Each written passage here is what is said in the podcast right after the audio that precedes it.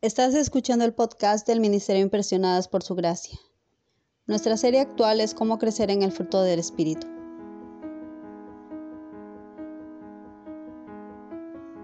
El tema de hoy es Aprender de lo opuesto.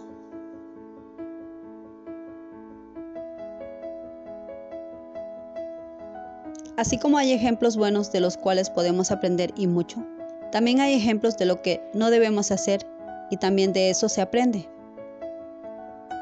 Por ejemplo, ciertas conductas son señal de que no estamos andando en el Espíritu ni practicando la gracia de la benignidad y una de dichas luces rojas es discutir.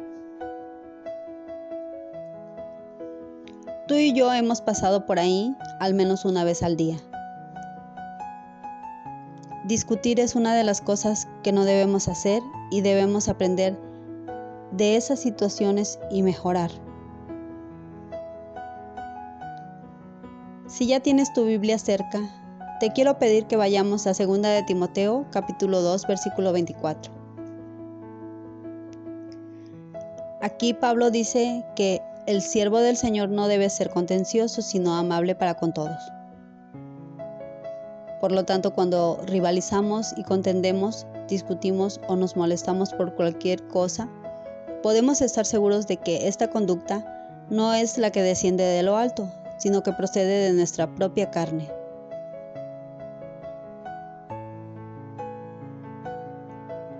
Como leímos anteriormente en Gálatas capítulo 5 versículo 20, hay una lista que enumera enemistades, pleitos y disensiones entre las obras de la carne. Así que no es difícil imaginar que, por ejemplo, una discusión nos aleje de andar en el Espíritu.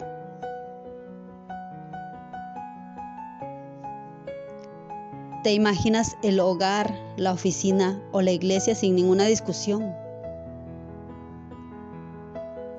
Imagínate si esa misma energía que la contienda, las rivalidades y las discusiones consumen se canalizara hacia la benignidad.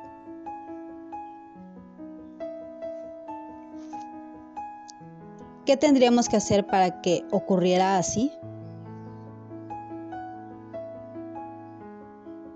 Es simple.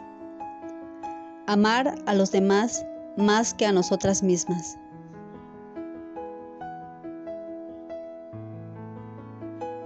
Preocuparnos por la comodidad y el bienestar de los demás más que del nuestro estimar a los demás como superiores a nosotras mismas, como nos dice Filipenses capítulo 2 versículo 3.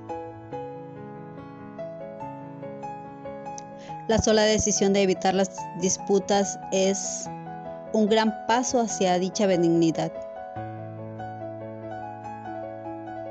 Y no podemos hacerlo solos. Tenemos que pedirle a Dios que nos ayude.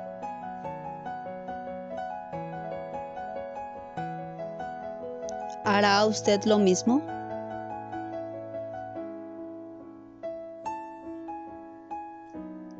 Ahora ya que tienes tu Biblia abierta, vamos a dirigirnos a Mateo capítulo 11. Vamos a leer los versículos del 28 al 30 para comprender mejor la benignidad por medio de otros dos opuestos.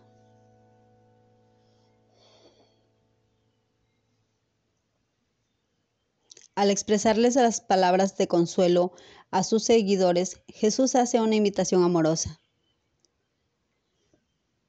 Dice, Venid a mí todos los que estáis trabajados y cargados, y yo os haré descansar. Llevad mi yugo sobre vosotros y aprended de mí, que soy manso y humilde de corazón, y hallaréis descanso para vuestras almas, porque mi yugo es fácil y ligera mi carga.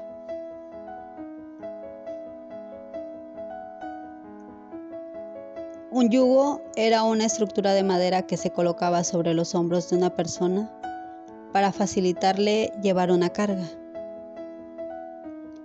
Sin embargo, si la carga estaba mal distribuida o simplemente muy pesada, el yugo comenzaba a rozar e irritar la piel y cansar a la persona. Es por eso que aquí Jesús compara su yugo y la carga que Él pide que lleven sus seguidores con el yugo de tratar de guardar todas las reglas impuestas a los judíos por los maestros de la ley. Y Él dice que su yugo es fácil, que es la misma palabra que benigno.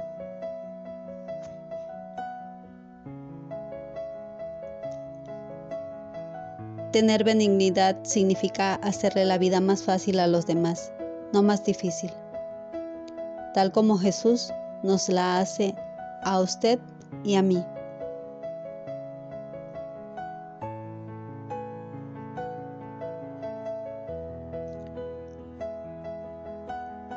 Nuestra oración es que a medida que avanzamos en esta temporada, nos sintamos conmovidas a entregarnos por completo a Cristo tratando solo de seguirle y crecer en piedad para que otros puedan ver en nosotras el resplandor del Salvador.